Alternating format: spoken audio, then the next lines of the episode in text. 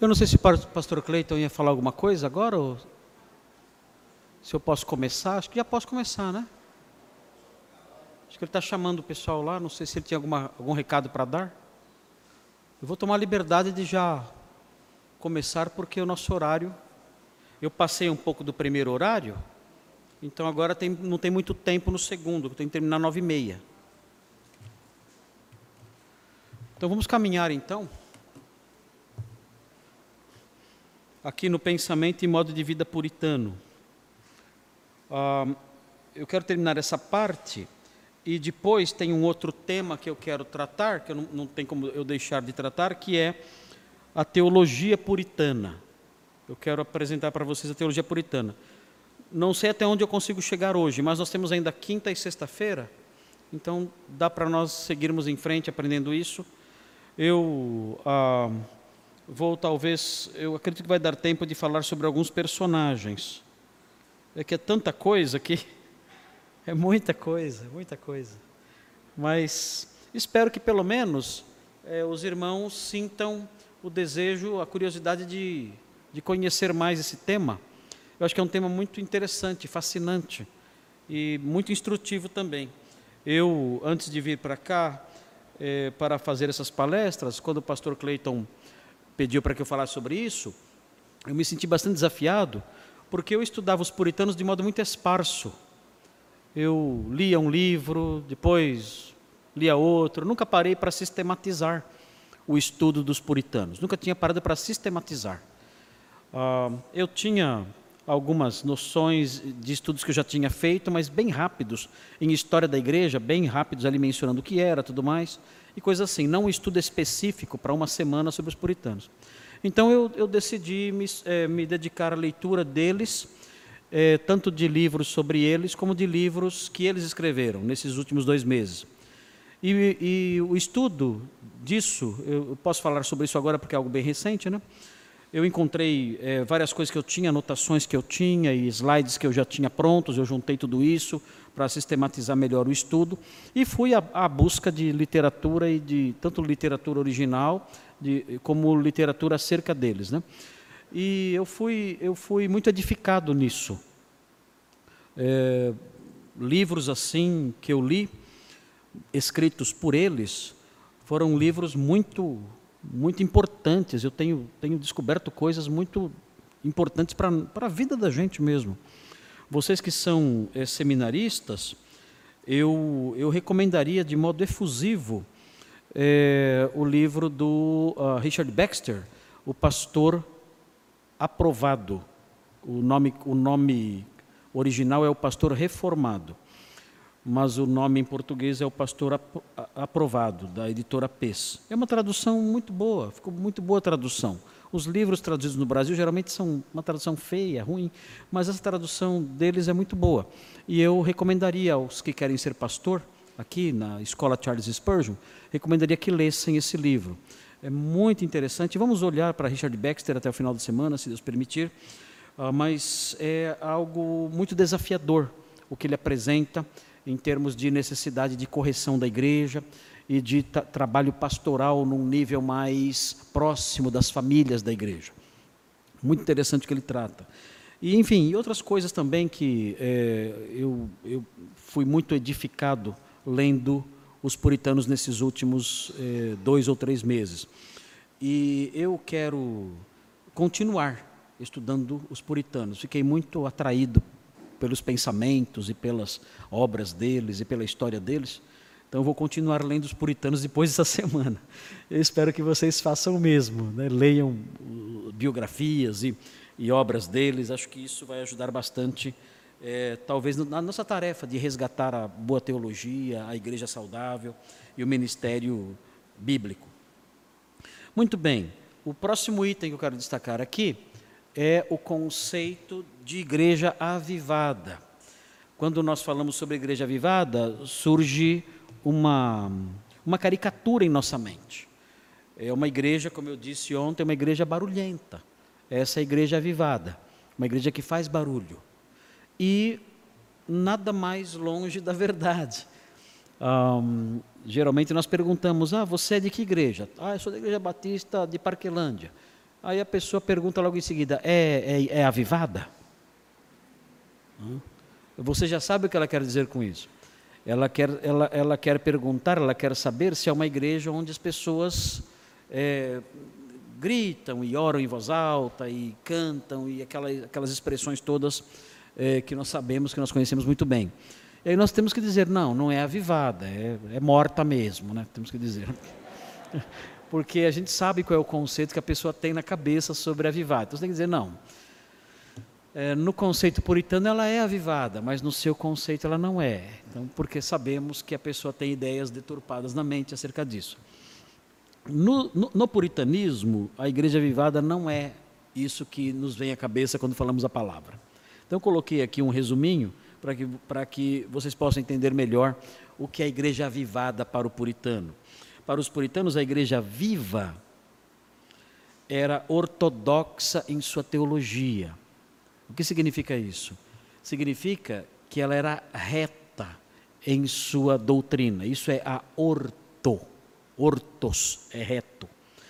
Ela tinha uma doutrina saudável, reta. A igreja saudável, a igreja avivada, não acolhia doutrinas falsas. Ela não era heterodoxa. Ela é ortodoxa ela adota somente aquilo que o cristianismo realmente ensina, os apóstolos ensinaram, a herança apostólica. Isso é uma, uma igreja avivada. Como a igreja viva, avivada? É a igreja que abraça a fé conforme ensinada nas páginas do Novo Testamento. Ela não tem desvios. A igreja que tem desvios não é avivada. Ela é, pode ser barulhenta, até animada, mas é uma igreja morta. Prosseguindo, ela também é ordeira em seus cultos, não por uma questão de tradição, mas por uma questão de determinação bíblica. A Bíblia diz expressamente que a igreja deve funcionar de modo ordeiro. Tudo deve ser feito com decência e ordem. É a palavra expressa do apóstolo, não é algo que depende das nossas tradições é um conceito de culto genuinamente cristão. O culto genuinamente cristão que se curva às determinações santas deixadas pelos apóstolos é um culto, é um culto onde existe ordem. Existe a participação do povo nesse culto, mas é uma participação ordeira. E os puritanos entenderam isso. Eles não, eles, eles ah, tiraram, tiraram do conceito de culto aquela elite que havia na igreja anglicana. Né? Nós não queremos aquilo, uma elite em que essa elite é o clero e o resto é sabe-se lá o quê. Não. O conceito de igreja, para eles, envolve o povo, o povo convertido. Então não é uma cúpula sacerdotal que tem ali os seus privilégios espirituais, não. A igreja é a comunidade dos santos. Ela é isso. Então, os santos têm participação na adoração. Como é essa participação? É uma participação dinâmica, uh, mas não é uma participação desordeira, cheia de desordens. Então, como o puritano participava do culto? Como era isso? O puritano participava do culto especialmente por meio de cânticos.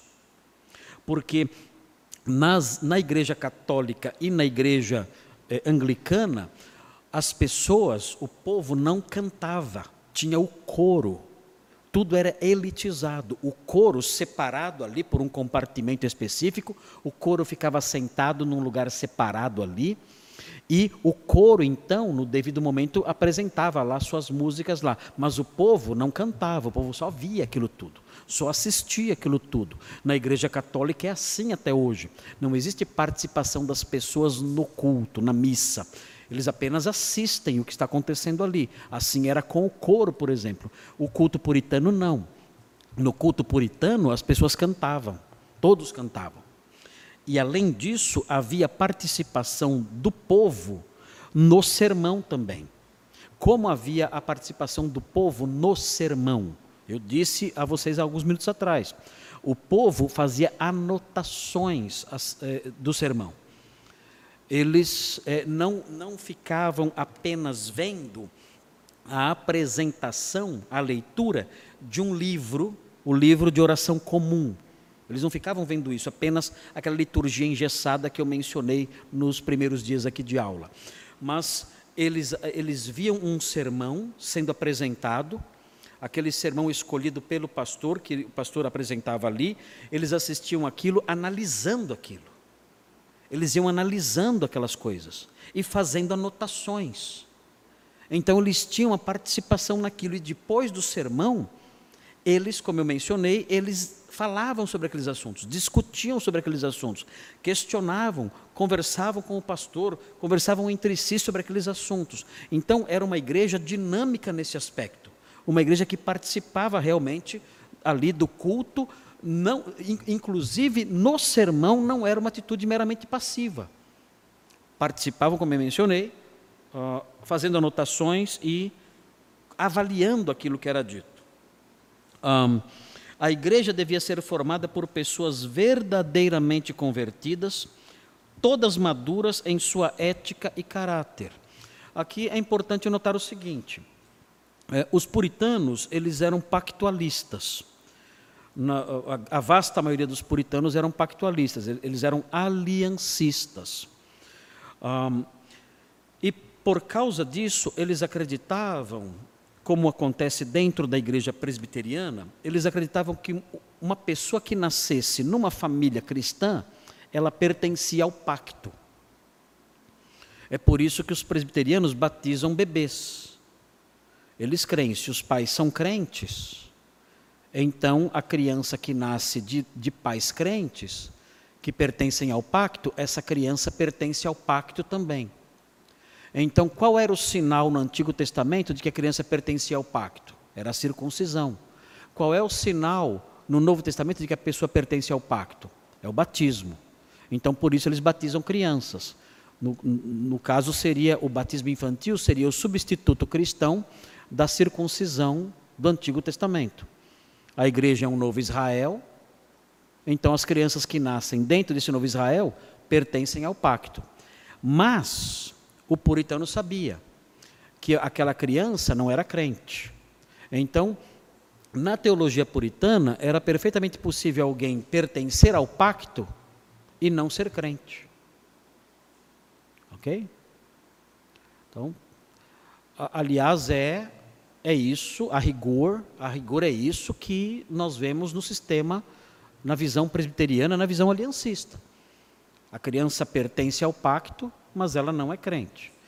Há presbiterianos mais ousados um pouquinho, que dizem o seguinte: não, ela é salva. Ela é salva. Ela só tem que um dia aprender a dar graça a Deus pela salvação que ela sempre teve, porque ela nasceu dentro do pacto. Aí é um exagero. Aí nós temos, aí nós temos um outro, uma outra forma de salvação. Né? É a salvação pelo nascimento. Então isso não, não dá para a gente, isso não é cristianismo. Não estou dizendo que o presbiterianismo ensina isso. Estou dizendo que alguns presbiterianos mais ousados aí, que talvez pensem um pouco menos, né, uh, têm feito afirmações assim. E isso é assustador, porque não existe isso no Novo Testamento. Aliás, essa relação de batismo com circuncisão não existe no Novo Testamento em lugar nenhum. Né. Dizem que tem lá em Colossenses um versículo que faz essa relação. Desculpem, só na cabeça deles. Né, com todo respeito que é devido a esses irmãos. Mas ah, o, o, fato, o fato é que temos que lembrar o seguinte: a criança era circuncidada no Antigo Testamento, a causa disso não estava nos pais dela, estava nela. A criança era judia. A causa não estava nos pais. Ah, meu pai e minha mãe não. Ela era judia. A causa estava nela. Ela era judia e por isso ela era circuncidada. No caso do batismo, não, a criança não é cristã. Eu não posso buscar a causa nos pais, tem que buscar a causa nela. Se é para fazer uma relação de, de comparação, eu tenho que buscar a causa que há nela, como era no caso da circuncisão. Como eu disse, no caso da circuncisão, a causa está nela. Ela é judia, a criancinha é judia. No caso do, do batismo, não. A causa não está nela, a causa está nos pais. E isso não existe, a causa nos pais. A causa tem que estar nela. E se você buscar a causa nela, você descobre, ela não é cristã. Ele não é cristão, eu não vou batizar. Mas esse raciocínio parece muito complexo né, para algumas pessoas, então aí fica difícil. Eu acho simples, mas isso encontra muita resistência por aí afora. Mas, enfim, o puritano, ele cria assim. Ele cria que é possível alguém pertencer ao pacto sem ser crente. Eu acho que isso era possível no pacto mosaico. Na nova aliança não é possível alguém pertencer à nova aliança sem ser crente. Isso não existe. É impossível. Porque eu entro na nova aliança pela fé. E um dos efeitos da nova aliança é a lavagem regeneradora do Espírito Santo. Isso não tem como ser, ser parte da nova aliança sem ser crente. Não existe isso. Eu não entendo onde a teologia caminha. Em alguns, em alguns segmentos, eu não sei como a teologia caminha. Eu não entendo muito bem. Eu confesso que eu não entendo. Mas tudo bem. Eh, não é o nosso, não, é nosso, nosso objetivo aqui falar sobre esses assuntos. Mas os puritanos pensavam assim. Eles diziam: olha, é, é possível alguém fazer parte do pacto sem ser crente. Então a pessoa vai estar na igreja, ela faz parte da igreja, mas ela não é crente. O ideal, então, da igreja é que todos que estão na igreja se convertam. Então, por causa disso, os puritanos se preocupavam muito em verificar se os membros da igreja eram crentes mesmo. Isso era um efeito positivo. Eles pensavam, não, eu sei que ele é do pacto, porque ele nasceu numa, igreja, numa família do pacto. Eu sei que ele pertence ao pacto, mas ele é crente. Para nós essa pergunta não faz sentido, para mim não faz sentido, mas para eles fazia. Bom, talvez sejam do pacto e não sejam crentes. Então, vamos falar sobre salvação. Então, os pastores puritanos realçavam muito isso, falando sobre salvação, salvação, salvação, porque eles sabiam que muitas pessoas estavam na igreja e não eram salvas. Então, o aspecto positivo foi esse: a ênfase na salvação. Avalie você é um crente mesmo, avalie você aceitou o evangelho, avalie de verdade se você nasceu de novo. Isso era uma constante nos pastores puritanos. Nós temos que fazer isso, eu faço isso, mas por outras razões, outros motivos. Não porque alguém nasceu no pacto e pode não ser crente, não. Ah, de fato, a igreja pode ter incrédulos. Então, eu vou enfatizar isso. Ah, nos meus sermões, eu sempre dou um jeitinho, quase todos eles, às vezes escapa um, mas eu sempre dou um jeitinho de evangelizar. Sempre. Eu prego uma hora e vinte na minha igreja. Por isso que não vai ninguém. Eu prego uma hora e vinte. E eu, em algum momento dessa uma hora e vinte, eu acho um espacinho lá. Eu acho um espacinho lá e só com o evangelho. Aí falo, ó, é, somos pecadores, Cristo morreu por nós, temos que crer nele para ser, sermos salvos, porque eu sei que há pessoas lá que estão lá e não são crentes. Mas eu faço isso não porque acho que alguém pode estar no pacto e não ser salvo. Por outras razões. Mas os puritanos pensavam assim: a, a igreja devia ser formada, como diz aí no enunciado, a igreja devia ser formada por pessoas verdadeiramente convertidas, todas maduras em sua ética e caráter. Esse era o alvo deles. Eles sabiam, nem todos são. Prosseguindo, os puritanos tinham um certo apego ao institucionalismo, mas isso não impedia que acreditassem no ideal de uma igreja dinâmica, cujas marcas não seriam arroubos emocionais amalucados, mas sim a zelosa obediência, o sério trabalho de edificação do reino e o alegre desfrute da salvação em Cristo. Aqui eu acho que é, há um resuminho da igreja viva, a igreja vivada. O que é a igreja vivada? é uma igreja em que os crentes vivem em zelosa obediência. Essa é a igreja viva. A igreja viva é uma igreja em que os crentes vivem de forma obediente. Segundo lugar, a igreja viva se envolve no trabalho de edificação do reino. Ela trabalha para expandir o reino. Essa é igreja viva. Ela faz com que as fronteiras do reino se expandam as muralhas do reino caminhem, andem, fazem com que as muralhas andem, abrangendo mais espaços, mais pessoas. E é uma igreja alegre. É interessante isso aqui. Não é aquela igreja morta ali, todo mundo morrendo lá dentro. Não, é uma igreja alegre. Por quê? Porque tem animadores lá na frente? Não. Mas porque ela tem consciência da sua salvação. Então, essa é, essas são as três marcas da igreja viva: obediência, trabalho e alegria. Isso é o ideal. Ah, é, é muito interessante ter esse ideal em mente, porque tendo esse ideal em mente, vocês que são seminaristas, nós pastores, nós temos um ideal elevado e um trabalho a cumprir para alcançar esse ideal. O que eu quero? O que eu vou, como eu vou trabalhar no púlpito e nas visitações, buscando o quê?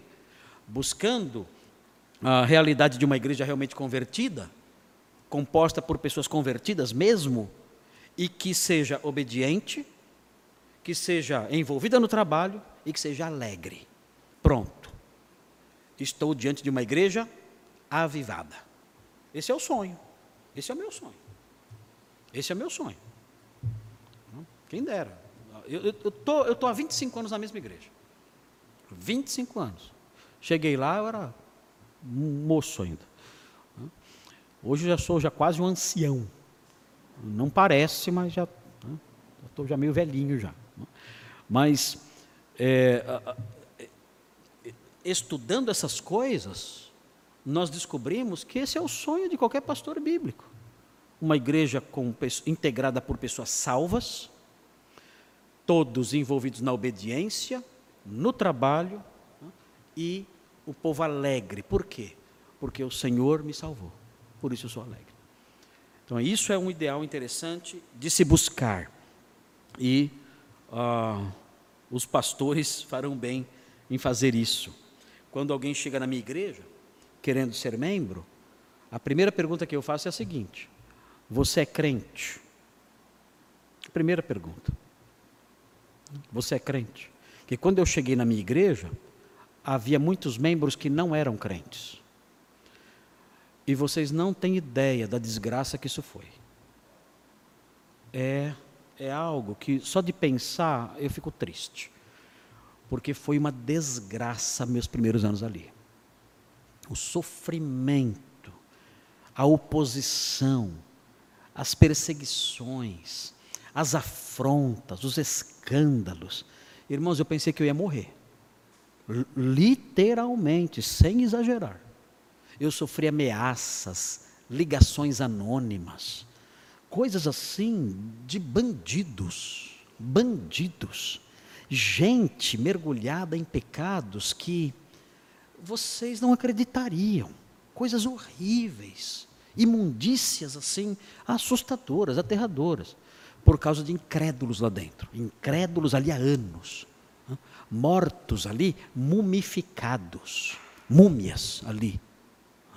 Eram, eram fósseis, eram fósseis, não eram mortos apenas, eram fósseis ali, muitos anos ali, donos da igreja, dominando tudo, uma vergonha terrível, pecados horríveis. Então, ah, Deus foi bom comigo, preservou minha vida, eu quase, eu tive um problema, tive um ataque, eu quase morri. Mas Deus preservou minha vida, nervoso, muito nervoso, muita tensão. Deus preservou minha vida, sa saí disso tudo, consegui limpar a igreja pela disciplina eclesiástica, um fator que não aparece aqui, mas que era um alvo dos puritanos também. Os puritanos queriam uma igreja que praticasse a disciplina bíblica, coisa que não existe quase hoje em dia. Mas eles, eles lutavam para que isso acontecesse para que a igreja tivesse disciplina bíblica. É um dos temas perseguidos, por exemplo, pelo, pelo uh, uh, Perkins. Ele, ele enfatiza isso, a necessidade de disciplina. Eu apliquei isso na minha igreja, consegui tirar os, os incrédulos de lá, depois de muita luta, e hoje, quando chegam pessoas na igreja, a primeira pergunta que eu faço, a pessoa chega e fala, pastor, eu quero ser membro aqui. A primeira pergunta que eu faço é, você é crente? Primeira pergunta. A pessoa fala, sou. Aí eu pergunto: como foi sua conversão? Como, conta para mim. Conta para mim. Como foi que você nasceu de novo? A pessoa, se ela fala, eu vi uma luz azul, fala, então procura um oftalmologista, porque é, não é disso que eu estou falando. Não estou falando de visões de luzes azuis. Né? Ah, minha mãe teve uma revelação que o fruto do ventre. Então você procura lá sua mãe, conversa com ela sobre esses assuntos, porque aqui isso aqui não vale nada. Isso aqui. Então, enfim, com isso, com esse cuidado que o Senhor me orientou pelo sofrimento a ter, eu consegui, ao longo desses 25 anos, ajuntar ali, juntar ali, uma igreja predominantemente integrada por crentes mesmo. Crentes mesmo. E isso poupa muito trabalho para mim, porque são pessoas transformadas. São 185, 190 pessoas, crentes mesmo.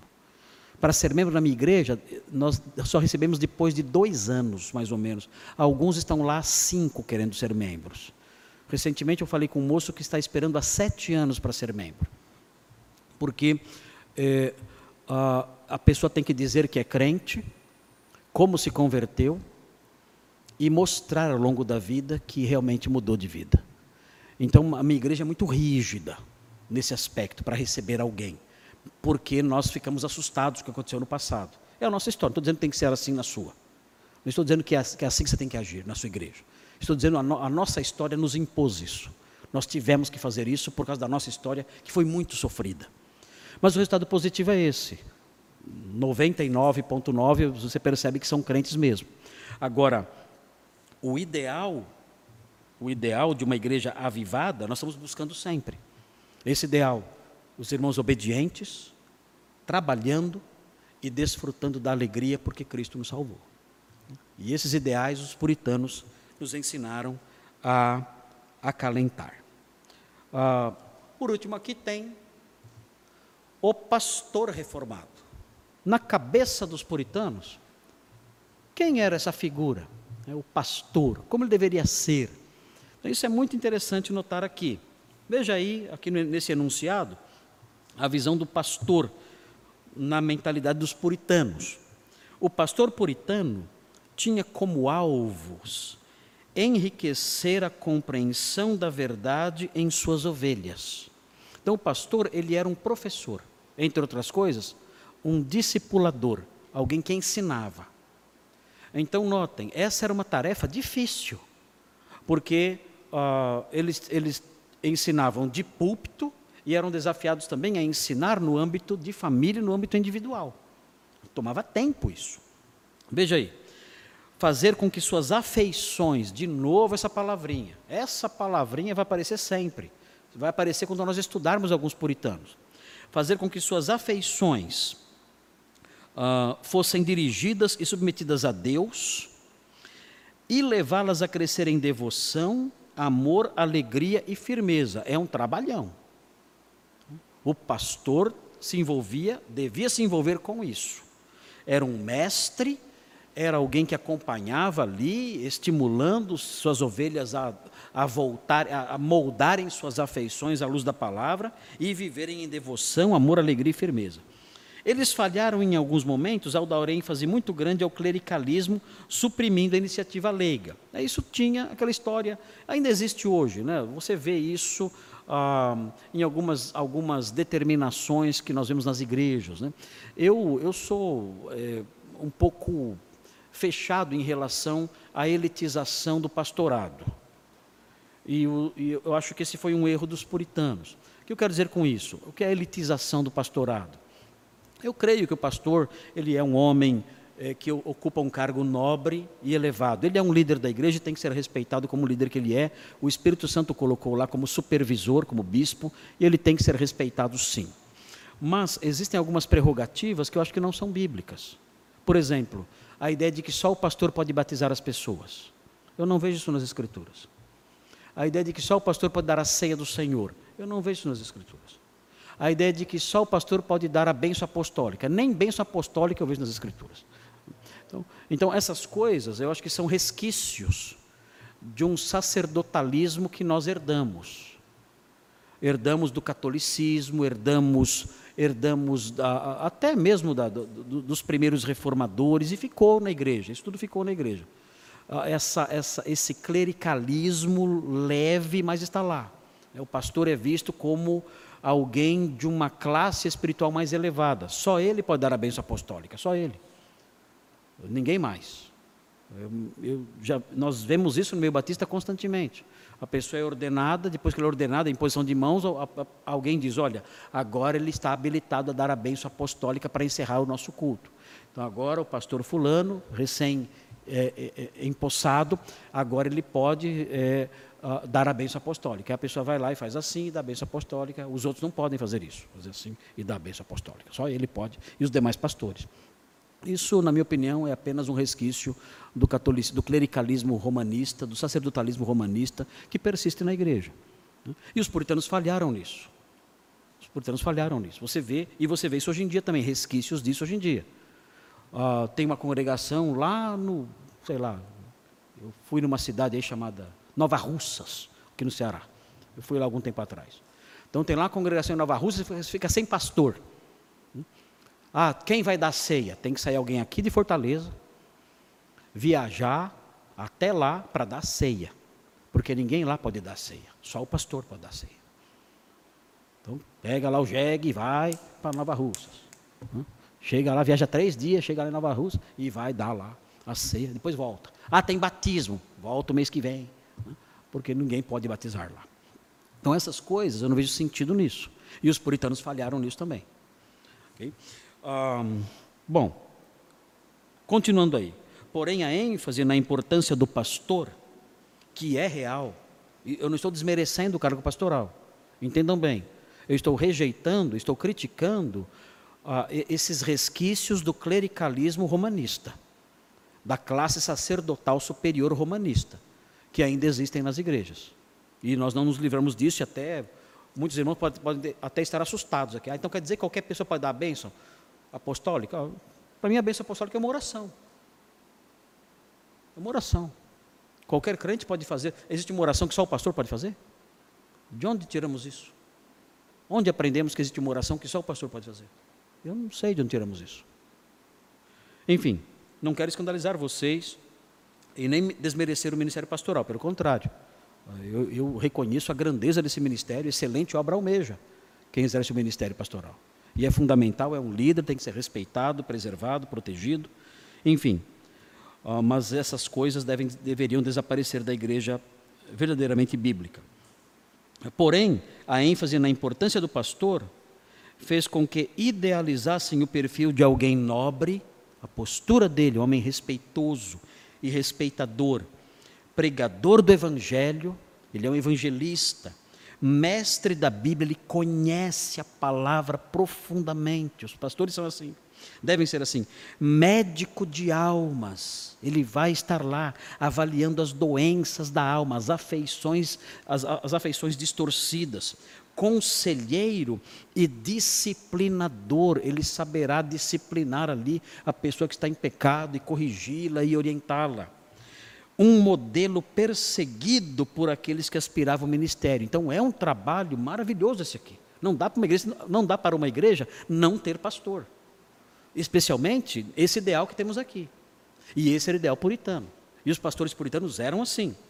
Vejam, encarnando esses santos ideais, o pastor granjeava o respeito da comunidade e ornamentava o evangelho diante do mundo. Ah, irmãos, eu não sei o que vocês pensam, mas hoje em dia, quando eu falo que sou pastor, o que vem na cabeça do mundo aí fora não é isso aqui não. Não é isso aqui não. Vocês sabem o que é um pastor aí fora? É um estelionatário. É. Quando você fala que você é pastor, o que vem à mente das pessoas é isso, ele é um estelionatário. É isso nas comunidades puritanas não era assim, não. O pastor tinha uma postura e um trabalho que despertava o respeito das pessoas. Eu me lembro que uma vez estava numa loja, eu fui fazer uma compra para a igreja, e havia um senhor atrás de mim, uh, esperando para pagar, e quando eu fui pagar, alguém quis, o caixa quis, quis preencher um cadastro, e perguntou, senhor, sua profissão, tudo mais, eu falei, eu sou pastor. O homem que estava atrás de mim disse assim para mim, bateu no meu ombro, e aí? Não conhecia. Ele falou assim, então você vem de Deus. Ele falou isso para mim, na loja. Eu olhei, estranhei, será que eu conheço esse homem? Continuei preenchendo as fichas todas, fiz o pagamento. Ele bateu no meu ombro de novo. Eu olhei. Disse: ah, Então você vem de Deus. Um, ele não devia ter feito isso.